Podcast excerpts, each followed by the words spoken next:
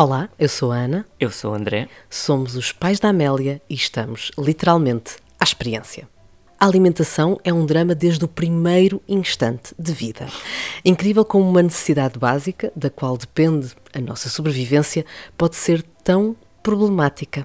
Vá, pronto, tão desafiante. Completamente. E se nos acompanham desde o primeiro episódio, talvez se lembrem do filme de suspense que foram aqueles primeiros dias na maternidade. Se não, não tem mal, podem ir ao Spotify para ouvir. Mas hoje vamos voltar a falar nisso. Sempre fui uma rapariga muito crente em todas as histórias. Aliás, teve de ser a minha mãe a dizer-me aos 8 anos de idade que o Pai Natal não existia Não mesmo. existe. E esperamos que não estejam crianças a ouvir. Ah, se estiverem, não. Ah, o Pai Natal existe. Existe, existe. Ho, ho, ho. Mas voltando à minha infância, eu fiquei tão revoltada. Eu acreditava mesmo que aquela mensagem escrita no guardanapo, aquele leite bebido e as migalhas deixadas tinham ah, a autoria do Pai Natal. e ainda havia uma cenoura ruída pela rena. Oh, Rodolfo. Ou seja, eu também acreditei naquela teoria de que a miúda nasceria e iria logo a rastejar à procura da mama. Pois, foi mais ou menos como o Pai Natal. Não aconteceu e eu acabei por perceber que os presentes não vêm mesmo ter connosco. Não, e lá ficaste tu revoltado outra vez. Os primeiros dias, admitimos, foram muito agressivos. E sim, o foco ainda estava demasiado concentrado no bebê, como se o bem-estar de quem está à sua volta não fosse também condição para que tudo vá ao sítio. Entre auxiliares, enfermeiros, pediatras. Sim, eu tinha de me conseguir sentar. Eh, levem uma almofada convosco para a maternidade, por favor. Uma almofada que seja aberta no meio. Arranjem um donut.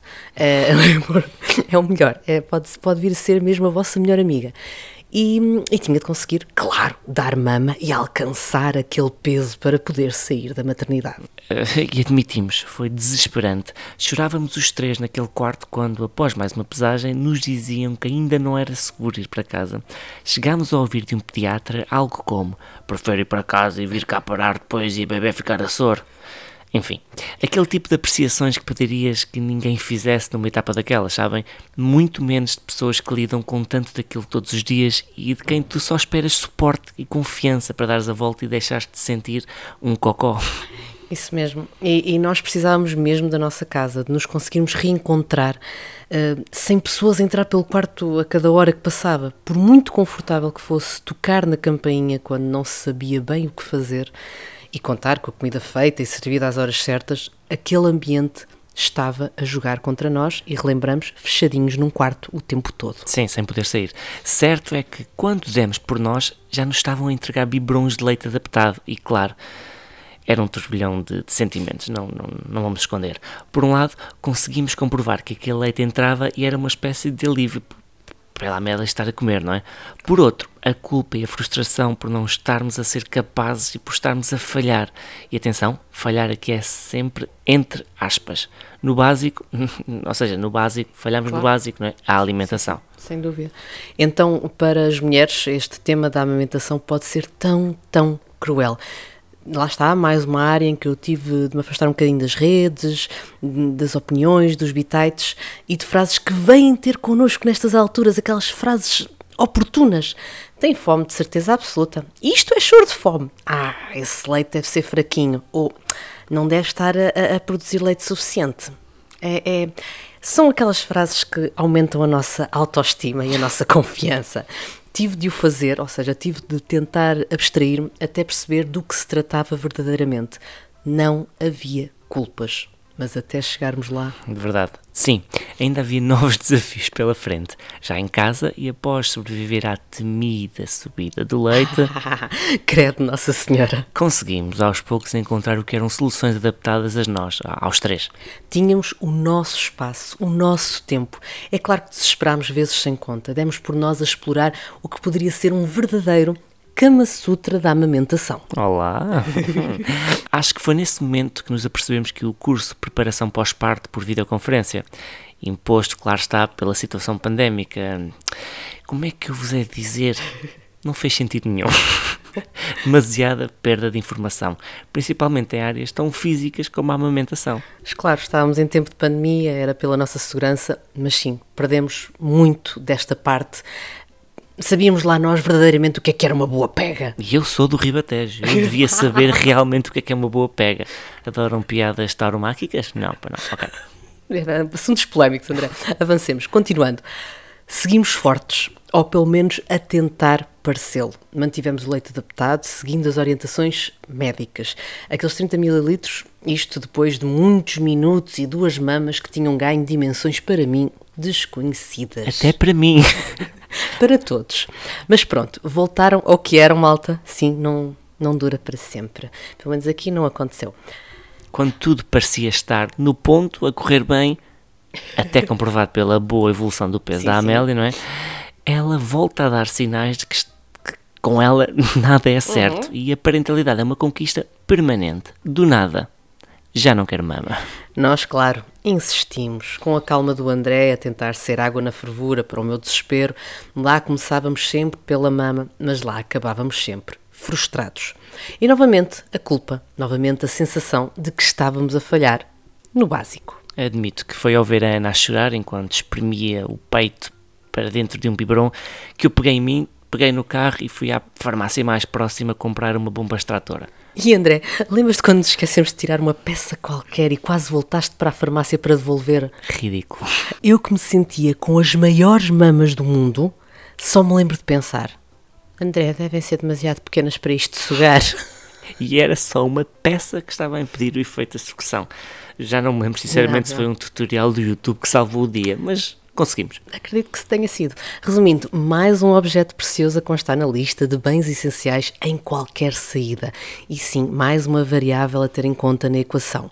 Já não era só meter na mama, vestir, ver bolsar, mudar a roupa, pegar na mala com fraldas e aproveitar aquele intervalo mágico para fazer qualquer coisa.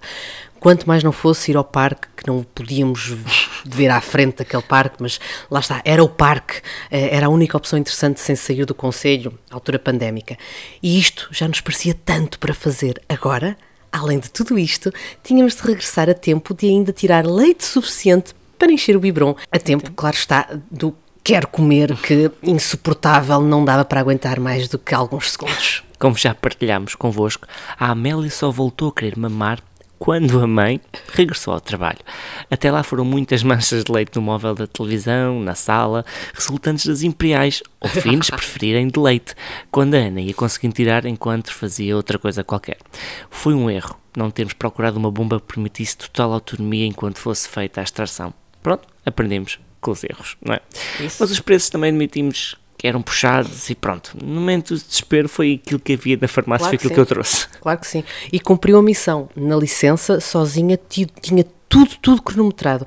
Era orientar o que fosse preciso e correr para a máquina até encher o depósito. Depois era rezar por mais uns minutos de cesta um, para ela e, claro, descanso para mim. Mas em relação a ela querer voltar à mama com a chegada do final da minha licença, acho que foi um momento em que eu percebi e consegui aceitar que não tinha mesmo de haver culpas. Pronto, à nossa maneira estávamos a conseguir cumprir o essencial e alimentar a Amélia. E, percebi também que amamentar não era só alimentar, eh, era colo, segurança, mimo, saudade, era amor. E isso pode ser dado de muitas formas, ou seja, não, não amamos menos por não amamentarmos, seja qual for o motivo pelo qual não o fazemos. Uma coisa eu, eu garanto: frustração é que não é nada agir, não tem piada nenhuma. E chegámos ao mês de janeiro, quatro meses de Amélia. Então o que é que ia acontecer? Chegava o momento da afamada e temida introdução alimentar. Primeiro alerta, eu acho que é importante. Eu acho é, que as é, pessoas já todas contexto, perceberam, sim, mas, mas contexto. voltamos a referir, nós somos muito metricas, muito, muito mesmo. Diríamos que perante um engasgamento, vamos aqui supor, uhum. uh, seríamos bem capazes de morrer primeiro. Eu já estou com o coração acelerado. Sim, mas vá, tínhamos de avançar, tinha de ser feito. Em fevereiro acabava a licença da Ana, eu tinha de garantir mais um mês e em março a Amélia entraria na escola. Nós bem víamos vídeos de BLW, nós bem víamos tutoriais sobre como proceder em caso de engasgamento, mas pronto, assumimos, tivemos de ganhar experiência e coragem, com sopas assim mais cremezinho e purés de fruta. E hoje olhamos para trás, olhamos para a Amélia a comer quatro bolachas em simultâneo e a roer uma côdea de pão daquelas a sério, e não temos dúvidas, fomos muito medricas e só sentimos confiança para avançar mediante o que eram os reportes da escola e que, pronto, revelavam uma Amélia que nós não conhecíamos a comer por nossa culpa. Bem, ah, ah, vamos aqui os dois combinar uma coisa. Não vamos falar em razão, culpas. tens razão, Ninguém tem culpa de nada. Então, continuando. Inicialmente a sopa parecia ser o mais seguro e depois acabou, sinceramente, por ser o mais prático. Também nós, na nossa rotina diária, comemos sempre sopa ao jantar, porque não há tempo para cozinhar e é mais saudável, tem lá tudo o sim, que é sim, preciso. é isso, é isso. Se já havia pouco tempo sem Amélia, imaginem com a Amélia, não é? Ou seja, comer sopa não é algo estranho na, na nossa vida. Mas recuemos então até ao que foi o primeiro contacto com algo para lá do leite. Foi tudo preparado a preceito. Lembrete, pandemia, ou seja, tínhamos os avós ansiosos por assistirem a este momento da primeira sopa. Então, literalmente montámos um estúdio. Eram dois telemóveis, um para cada avó-avô, e depois câmara fotográfica para fotografar. E como os tios ah, do meu lado estavam por perto, ainda conseguimos filme. É verdade. E foi assim que a Amélia descobriu que comer é maravilhoso.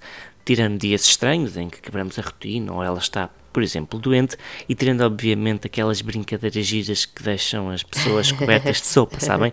Comer é uma atividade que ela aprecia muito. E isso lá nos permitiu ir avançando nos testes à mesa, sempre com o acompanhamento da pediatra. Que ia atestando a boa evolução e crescimento da miúda. Mas é claro que não podia haver um tema sem sobressaltos, não era? Nada disso, nada disso. Como já partilhamos num outro episódio, foi no Algarve que comprovámos que a Amélia eh, era alérgica ao ovo. E é claro que isso trouxe medos, inseguranças, bolachas, só daquelas em que antes conseguimos ler o rótulo com lupa. E perguntamos pelo menos três vezes se o, se o que estamos a pedir eh, em qualquer restaurante não tem ovo. Sim, mesmo que seja uma sopa de legumes e um bife de frango grelhado com arroz branco. Verdade, já cheguei a perguntar, já figuras tristes em que o senhor de- do, do, do restaurante olhava, ficou assim a olhar para mim. Ovo como? Ovo, como é que pode estar aqui Qual é a ovo? receita conhece? Ok, ótimo, ainda bem. Mas não, também não vamos a um restaurante sem levar um boião de sopa porque receamos que possa não haver nada que ela possa comer. Imaginemos, sei lá, um restaurante em que o tema é ovo. Não, nós usamos ovo para tudo. Exato. Problema. Decidimos ir eh, levar um boião de sopa com carne de vaca, vaca, para um restaurante hindu. Vocês não têm noção do problema que foi. Os empregados estavam nervosíssimos Eh, eh, e nós sentimos tão mal. Foi mesmo. Causamos ali uma confusão brutal. Pronto. Eh, Eles nem puderam aquecer porque a colher entrava em contacto com a vaca e aquela colher. Não, Enfim, não, era, não enfim, podíamos, não acabou. podíamos. A Amélia acabou a comer a sopa à temperatura ambiente. Felizmente nos deixaram comer, que ela pôde comer a sopa dentro do restaurante. Enfim, Entretanto, pão, pão na vida em geral, virou kit de primeiros socorros, como sabem, dá para tudo. Viagens, consultas, almoços fora. Se ainda não conhecem a magia, não adiem mais e marquem já esta experiência, que depende apenas de uma côdea de pão. e fomos integrando os sólidos aos poucos, procurando seguir orientações para reduzir o grau de risco. Hoje, com a fruta, por exemplo, que foi algo que explorámos desde cedo, e com diferentes texturas, tirando a pera, eh, parece gostar de tudo, mas aí sai a. não é? É, André, sai o paizinho, que também não tolera nada com pera. Eu gostava de saber quem é que gosta de pera. Quem é o, o, o louco? Vamos fazer uma, um questionário no, no Insta. Não sei que vou perder. Depois, curiosidades engraçadas. Diferenças no comportamento casa versus escola. Pois é, eh, falamos de outra criança. Na escola, cedo começou a querer comer sozinha, com talheres, a impedir ajuda e a impor autonomia. Comia tudo e mais qualquer coisa. Chegava a repetir pratos. Em casa, era bom um miminho e que alguém desse à boca. Vá. Assumamos, também nós acabávamos por alimentar isso, mais uma vez, com aqueles me- medos sem qualquer eh, fundamento. Exato. Só há bem pouco tempo é que conseguimos instituir uma nova rotina neste campo e neste momento pedindo ajuda pontualmente, além de dar comida aos bonecos todos hum, cá em casa, não é? Come sozinha, ao seu ritmo, informando quando pretende avançar para o próximo prato. E admito-vos, é uma cliente exigente. muito. Comida aquecida do dia anterior. eh, Como vocês. como vocês. Come a custo. O que aprecia verdadeiramente é comidinha acabada de fazer e quem não, não é? Eu compreendo. Quem não. E sim, às vezes está mais focada em fazer construções com arroz ou em separar todas as ervilhas do que propriamente comer. Está a explorar. A, a Luzia só já agradece. Escusado será dizer que passaram a contar com iguarias saudáveis todos os dias. E nós passamos a contar com ainda mais roupa para lavar Verdade. todos os dias. Verdade. Mas aqui contamos, sem dúvida, com uma grande ajuda da escola, do que é o comportamento em grupo. Além disso, e como já dissemos, onde vão pais, vai a Amélia, não é? E ela acompanha todas as experiências: supermercado, talho, peixaria, frutaria, mercearia, padaria, mercado é conhecida no bairro todo. Apesar de ser tramado para nós que, em vez de fazermos as coisas em 20 minutos, fazemos numa hora, ela ganhou curiosidade por todos estes ambientes. Ainda bem pequenina, quando íamos ao mercado com ela, sacava sempre uma bananinha, uma maçã grátis sim, sim. para entreter o estômago. Sim, sim. Ou seja, a alimentação da Amélia foi, desde o primeiro dia de vida, uma experiência para ela e para nós. E sentimos mesmo que, mais uma vez, há que esquecer certos e errados. Sim, mas mais ou menos, não é? Ainda não demos álcool, nem enchidos, nem gomas, mas o, sushi, o sushi também andamos a adiar. Sim, se calhar hoje vai um copinho de vinho. Ainda estamos a dar mais um tempo para avançar neste campo. Não claro sei, não sim, sei. Claro, não claro, sei. claro. O Piadolas que goza comigo porque ainda corto as uvas antes de lhe dar, após verificar cuidadosamente se tem grainhas. É ridículo. Mas então, dentro do conceito saudável e aconselhado ao bebê criança, há muitas abordagens. E o equilíbrio é o melhor tempero. Era o Saúl que cantava o bacalhau caralho. É o, é, é. é o melhor tempero. Sim, é, sim. Pronto. Aposto que o Saúl sempre comeu tudo. De tudo, sem problemas. Enfim, posto isto, além de vos revelarmos que, a propósito deste tema, vamos estar à conversa com dois convidados nos próximos dois episódios, cujos nomes vamos revelar em breve, mas todos conhecem, relembramos o de sempre. Ouçam este e outros episódios nas plataformas habituais e já sabem, conversem connosco através do Insta. Já agora, hum, uma ajuda, eu acho que é sempre útil. Então, pedir, pedir. Até porque pais à experiência também na cozinha. Enviem-nos receitas e truques que tornem esta relação entre os miúdos e a alimentação mais feliz. Sim, na cozinha, como disse, também não somos assim grande coisa. É que nem um nem outro pobre Amélia. Imagina as pessoas que se nos estão a ouvir, mas o que é que eles são bons? Até no podcast não valem nada, pá, o que é que eles são bons? Imaginem o que foi, assim, vamos, vamos partilhar só mais esta história. Imaginem o que foi fazer um bolo para a escola, simples, sem ovo, por ocasião do segundo aniversário. Sim, sim. Foi um autêntico milagre não ter corrido mal e exigiu uma preparação de dias. Eu andava nervosíssima.